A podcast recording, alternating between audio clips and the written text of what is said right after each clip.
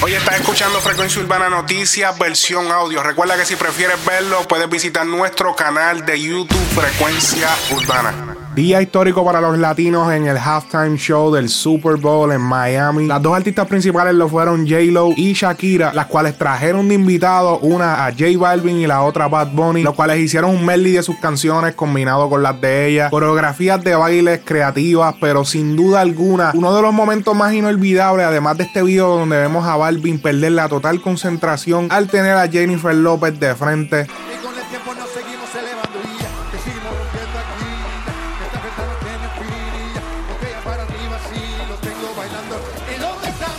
Yo también me desconcentré. El momento inolvidable que les iba a decir es este momento en que Shakira eh, ¿Qué puedo decir? Se emociona. Este fue el halftime número 54 en total. Todos sabemos lo importante que es este evento en los Estados Unidos, uno de los más importantes, donde se venden los espacios de anuncios más caros de creo que de toda la historia. En el evento hubieron todo tipo de figuras públicas, entre ellos Jay-Z, Beyoncé, quienes están siendo criticados por haberse mantenido sentados mientras que el himno nacional de Estados Unidos estaba siendo interpretado por Demi Lovato.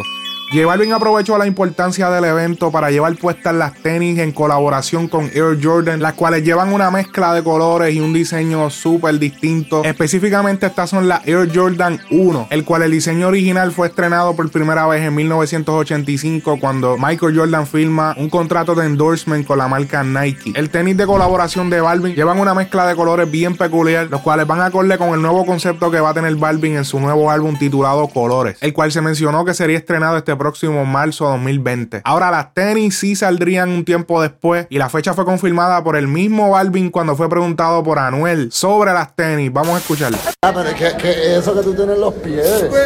Las Jordan que salen de J Balvin en julio. Normal.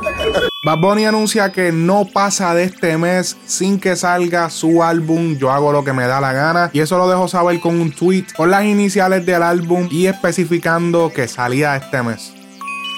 Se filtra una versión de la canción Desires de Future y Drake con Anuel. Esto dejó a todos sorprendidos ya que la versión original había salido hace tres días y solamente contaba con Future y Drake, como ya les mencioné, y está teniendo un buen éxito en el mercado americano. La pregunta es, ¿esta versión con Anuel es el remix o era una colaboración que se iba a dar a cabo y luego una de las partes se arrepintió? Eso todavía está en una total duda. Simplemente se filtró esta canción y todos quedamos desconcertados. Tú no me amas. Chingando en el. Yo y turista.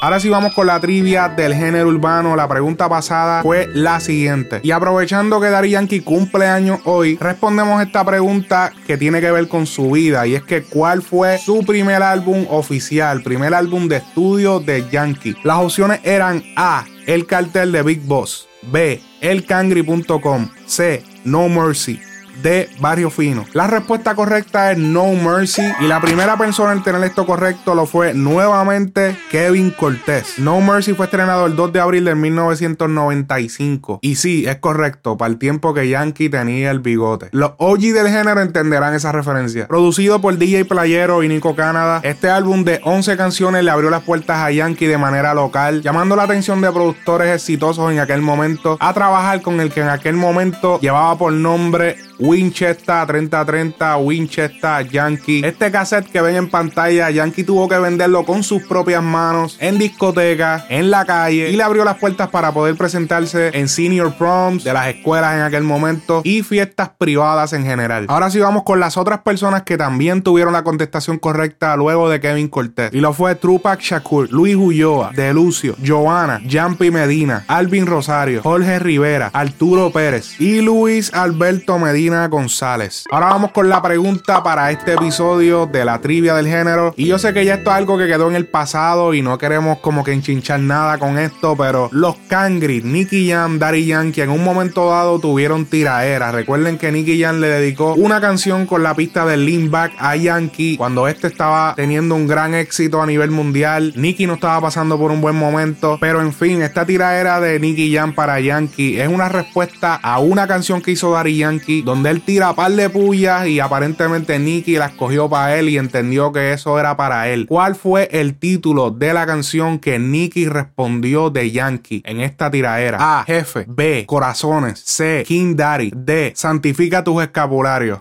Sabemos que Nicky técnicamente podría estar contestando varias de estas canciones que mencioné, pero específicamente él respondió una de estas en la que usó una misma línea que usó Yankee, pero se la repite y se la responde. Así que dale para la sección de los comentarios. Recuerda, la primera persona en contestar correctamente es la ganadora. Luego se seleccionan otras nueve personas como mención honorífica.